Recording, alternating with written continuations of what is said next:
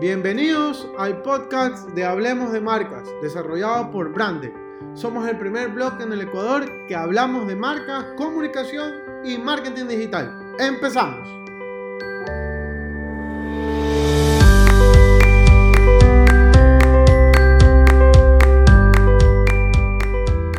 Hola amigos, ¿cómo están? Bienvenidos nuevamente a este espacio de podcast de Brandec, Hablemos de Marcas, en donde queremos hablar acerca del tema de las ventas. Eh, también recordarles que tenemos ya subido la entrevista con Tony Villamar. Es una persona dedicada para el tema de las ventas y del marketing.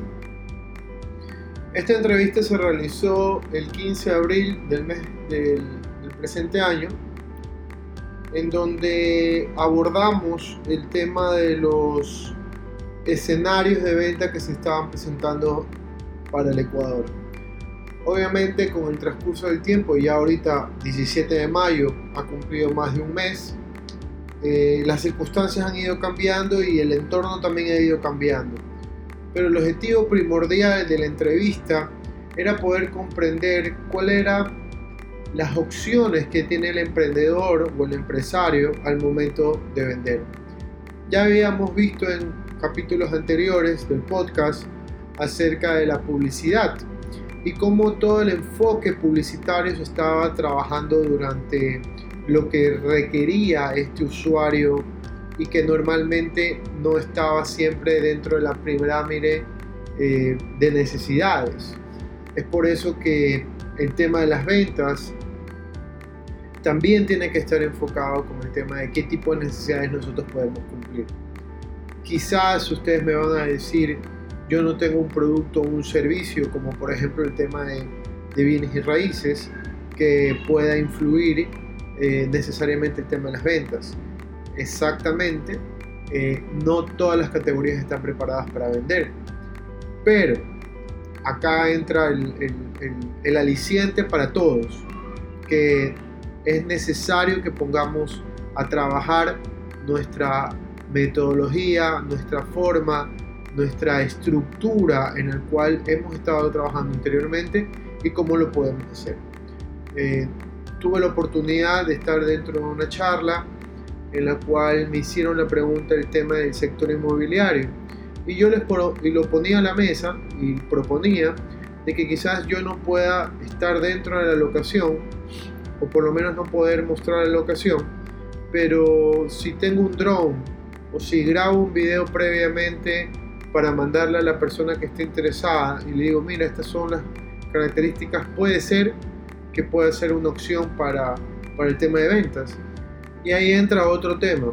Dentro del medio eh, sector inmobiliario, uno de los grandes problemas es el repunte o la asociación, más que todo el tema del respeto, de que existe un profesional que está detrás del punto de venta o de del inmobiliario para poder obviamente venderlo, pero existe el comprador que muchas veces no quiere respetar a este, a este usuario, a este profesional que se encuentra capacitado, que se conocen las leyes, que se saben el paso a paso, pero que no desea escucharlo o que no exista esta persona que intervenga. Es por eso que dentro del mercado ecuatoriano el tema inmobiliario es bastante delicado porque muchas veces quieren hacer, como se conoce comúnmente, la viveza criolla y no poder intervenir o tener una relación con el vendedor, sino con la persona de la vivienda. Y de esa manera se ayuda, mejor dicho, se evitan en pagarle esa comisión de la persona que está vendiendo. Pero creo que es un poco que hay que seguir trabajando a la categoría y la categoría en sí es la que debería ir comunicando. Pero bueno, ustedes saben muy bien que dentro de nuestro país la unidad es bastante limitada. Y no lo digo por los temas de, profesionales inmobiliarios, lo digo también desde mi perspectiva como diseñador. eh, nosotros como diseñadores deberíamos tener un gremio en el cual ese gremio de la categoría podría ayudarnos a comunicar y decir, ok, no, el procedimiento para el desarrollo de un logotipo, de una marca, etcétera, etcétera, es este presupuesto, es esta metodología y tiene este presupuesto.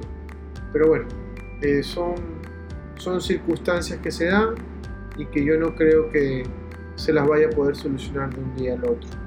Es más, cuando yo estaba estudiando en la carrera de diseño en la Universidad de Santa María en su momento, ya se estaba hablando acerca de esta asociación, de este grupo, pero de la noche a la mañana no, no se pusieron de acuerdo y, no hubo ese, esa asociación o, esa, o esas personas que podían ser eh, los canales o los medios para incentivar a que dentro de la categoría pueda haber un respeto hacia el profesional y que no simplemente digan que por hacer un flyer o por hacer X diseño va a tener eh, un costo menor de lo que podría estarse cobrando. Entonces, eh, continuando con la entrevista eh, acerca de este tema de ventas en tiempos de coronavirus, lo primero que nosotros analizamos fue el tema de los escenarios.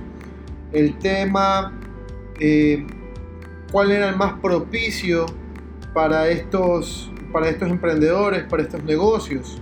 Y obviamente los que estuvieran con disponibilidad de prestar un servicio de domicilio era lo más viable. Y claro está que lo que estaba buscando el consumidor ahorita mismo es el tema de ventas o, compras, perdón, en los más accesibles posibles y que sea lo más prioritario, como por ejemplo los alimentos, las verduras, eh, también los insumos perecibles y no perecibles, eh, básicamente eso. Principalmente para evitar eh, tener contactos con otras personas. Y sobre todo es que las industrias, al no estar preparadas con un sistema de seguridad industrial personal para cada uno de los consumidores que visiten estas, estos espacios, es lo que genera este atraso y esta demora de poder adaptar el negocio a, a estas estructuras que propicien la seguridad, sobre todo para los consumidores que asisten a, a, lugares o supermercados eh, bastante conglomerados o bastante grandes. Entonces, en cuanto a lo que tiene que ver con productos que sean de primera necesidad, el principal sustento que puede existir y que creo que va a mantenerse durante bastante tiempo es el tema del envío a domicilio. Y de ahí entra estas microempresas o negocios eh, ya establecidos como los gimnasios y demás. Y Tony mencionaba de que podrían existir métodos de clases pagadas en los cuales eh, no solamente te ofrece un servicio de ejercicios diarios, sino también que te pueda complementar con temas de dieta.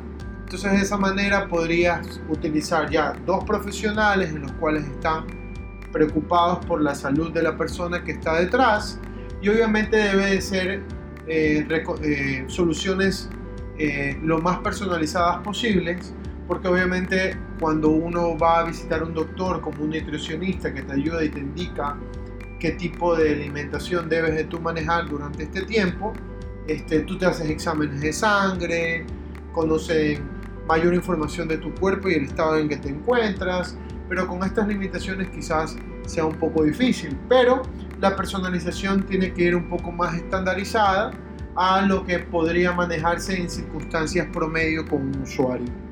Por otro lado, también está principalmente, se hablaba ya como una personalización de servicio. Al estar las personas conectadas todo el, todo el tiempo eh, dentro de las redes sociales que pueden dejarnos los datos o que pueden dejarnos los contactos, nosotros deberíamos tener la capacidad de que cuando visitan nuestra tienda online o cuando visitan nuestro fanpage o cuando visitan nuestro, nuestro WhatsApp para consultarnos acerca de un producto o un servicio, deberíamos tener lo más personalizado posible.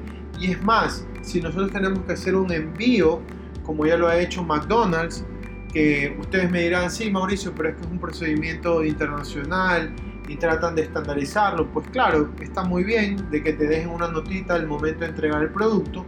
Es lo mismo acá, si te van a visitar y tienes la oportunidad de ponerle un sello con el nombre de la persona, es lo más cercano posible al contacto humano que va a tener tu marca con este consumidor. Por otro lado, se hablaba de, una, de un tercer escenario eh, ya los dos primeros les he mencionado, estas clases pagadas y personalizadas. El segundo, el tema de la personalización del servicio. El tercero, este desarrollo tecnológico para evitar el contacto, que yo creo que eh, coincidíamos con Tony que va a tener muchísima aceptación en el público porque obviamente van a tratar de ayudar al consumidor para que no tenga contacto con un tercero que en realidad no se conoce qué estado va a estar eh, en el instante y tiempo que te lo encuentres. Ya ha salido una aplicación o por lo menos una propuesta de que Megamaxi y Supermaxi, que son grandes cadenas de, supermercados en el país, que ofrecen una aplicación para tú poder hacer eh, cola, por así decirlo, hasta cuando tú puedas ingresar al establecimiento. Entonces, eso también te permite a ti primero como desarrollo tecnológico, ofrecer trabajo a los programadores y desarrolladores que, te, que van a hacer este, este, esta aplicación o este ejercicio. Y si no, le estás ofreciendo o le estás permitiendo a tu equipo de trabajo ampliar su, su, su procedimiento con el consumidor. ¿no?